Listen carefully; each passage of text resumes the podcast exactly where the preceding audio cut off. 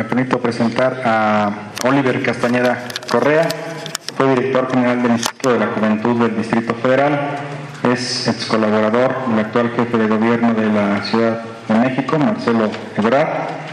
En el 2003 ejerció como asesor del secretario de Gobierno de la Ciudad de México cuando Alejandro Encinas era el titular y actualmente se desempeña como coordinador general de modernización eh, administrativa, que nos va a hablar sobre la protección de datos personales en el uso de cuentas institucionales de redes sociales. Bienvenido. Muchísimas gracias. Muy buenas tardes a todas y a todos. Eh, nuevamente ya agradezco también la invitación que se nos hace para participar y platicar un poco con ustedes sobre este tema que es muy importante. Eh, agradezco también a mis antecesores y sus excelentes pláticas que ya nos dejan prácticamente nada para hablar con ustedes, pero, pero eh, voy a tratar también de hacer un esfuerzo muy breve en términos de, una reflexión porque prácticamente se han hecho muchas cosas muy interesantes. Lo más importante, me parece, es que eh, se está generando una conciencia muy, muy importante respecto del tema de la protección de los datos personales. Eh, creo que hay demasiadas coincidencias eh, de quienes han participado en, este, en estas conferencias y creo que yo voy a empezar al revés porque creo que hay que retomar algunas de las cosas que se han dicho desde el punto de vista del gubernamental. El papel del gobierno está en dos posiciones. La parte interna, lo que tiene que ver con lo que el gobierno hace adentro, los datos que recaba, cómo los transparenta, cómo protege la información que es de las personas y la acción externa que mucho tiene que ver con esta parte que se ha venido reiterando en cada una de las exposiciones en torno a eh, el uso que se le da a la información por agentes eh, que lo pueden hacer de manera equivocada, eh, con propósitos delictivos, por inconsciencia, por falta de conocimiento, por falta de cultura o porque simplemente es el, estar en boga, el estar compartiendo la información que caiga en nuestras, en nuestras manos. Creo que vale la pena entonces retomar en, varios aspectos. Se decía al principio el tema del sentido común, que creo que es importante. El gobierno no funciona exclusivamente a partir del sentido común, pero los funcionarios sí.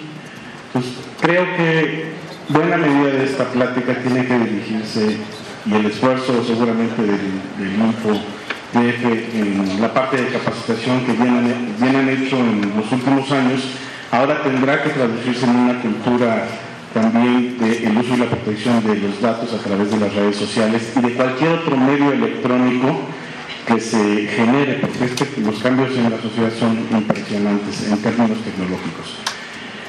Eh, por otro lado está la parte de la cultura, de la cultura que tiene que permear no solo hacia los servidores públicos, sino hacia la sociedad.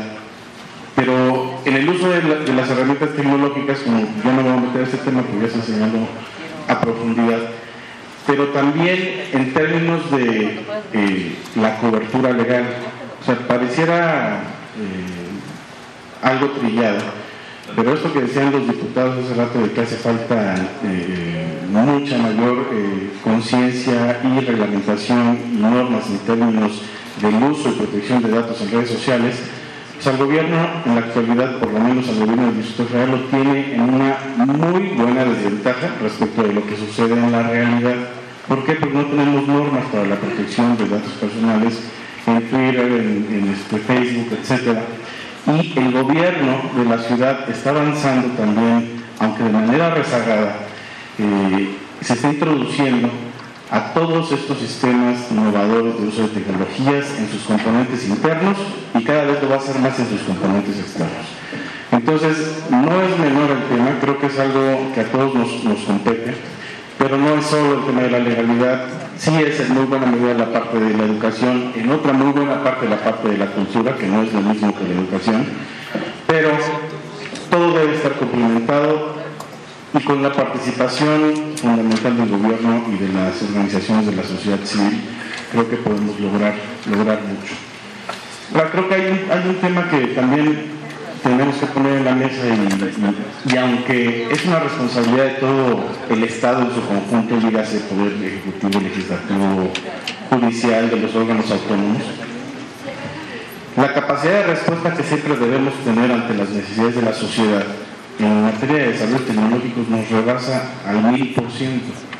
¿Qué vamos a hacer nosotros ante eso? Voy a poner un, ejemplo. Eh, y creo que sobre eso voy a, destinar más o menos las, siguientes eh, palabras. Pero es, ahorita estamos discutiendo sobre el uso de la información, el uso que se hace de la información en redes sociales. El gobierno de la ciudad, por ejemplo, por decir, la Contraloría General tiene alrededor de 60 sistemas de datos personales, porque efectivamente el gobierno ha estado trabajando en eso, ustedes día a día pueden revisar la Gaceta Oficial del Gobierno del Distrito Federal y verán creación de un sistema de datos personales, cancelación o modificación de un sistema de datos personales y por lo menos nos llevamos así 10 eh, acuerdos eh, o avisos eh, diarios en la Gaceta Oficial. Pero de esos no más del 5% se refieren a datos personales en uso de redes sociales y la mayoría son en correo electrónico. No son ni siquiera en, alguna red social o en Twitter, que son las más, utilizadas.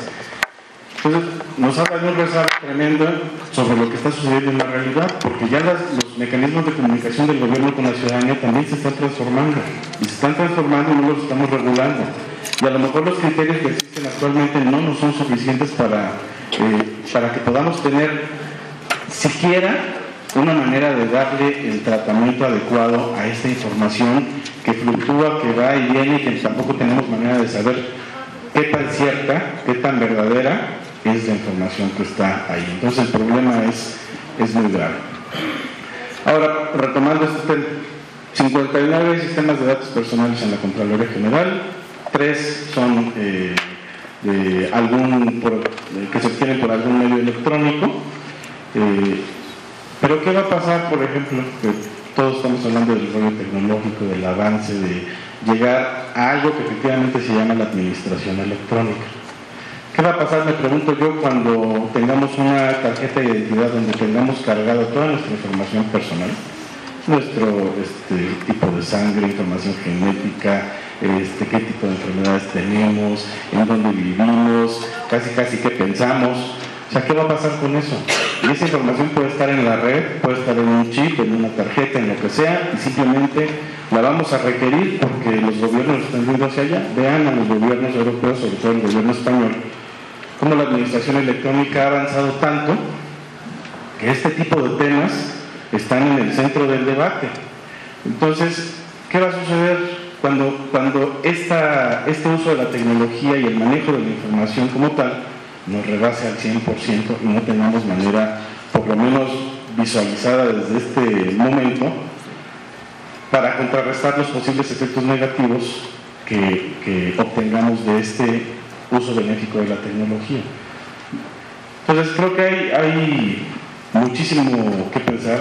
Yo creo que quienes estamos del lado del gobierno nos llevamos no solo una muy buena parte de las reflexiones que se han hecho aquí, que son muy acertadas en muchos, en muchos sentidos, pero la más importante es en qué nos vamos a ocupar nosotros, como funcionarios públicos, como ciudadanos, como padres, como se decía aquí hace rato, eh, para ir contrarrestando estos efectos que ya estamos viendo ahorita de manera tan grave, pero que pueden ser todavía más graves simplemente por la diferencia de rezago que podemos tener nosotros frente a los adelantos tecnológicos y científicos. Entonces, me parece que estamos a lo mejor, eh, vimos de, inicio de este milenio, en 10 años, el salto casi cuántico, no sé cuánto representa en términos de, los avances científicos y tecnológicos, pero más o menos es el, debe ser el equivalente al rezago que tenemos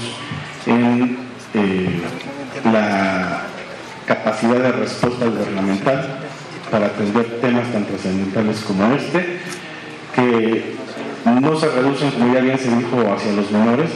Hoy en día tenemos casos de acoso hacia servidores públicos por la simple y sola informa por la fotografía que tienen en, su vida en las páginas de internet. Si les gustó una funcionaria pública, entonces ya es motivo suficiente para que alguien la acose de una y mil maneras eh, a través de los medios que encuentra en las redes, teléfono, este, eh, correo electrónico, etc.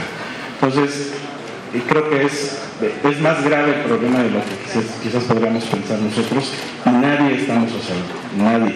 Entonces, obviamente los sectores más vulnerables, que son los, los jóvenes y los niños, pues tendrán una situación especial que debemos proteger y por la cual debemos preocuparnos. Creo que yo dejaré la, la reflexión en este sentido y pues les agradezco nuevamente este espacio para poder hacer este tipo de intervenciones. Muchísimas gracias.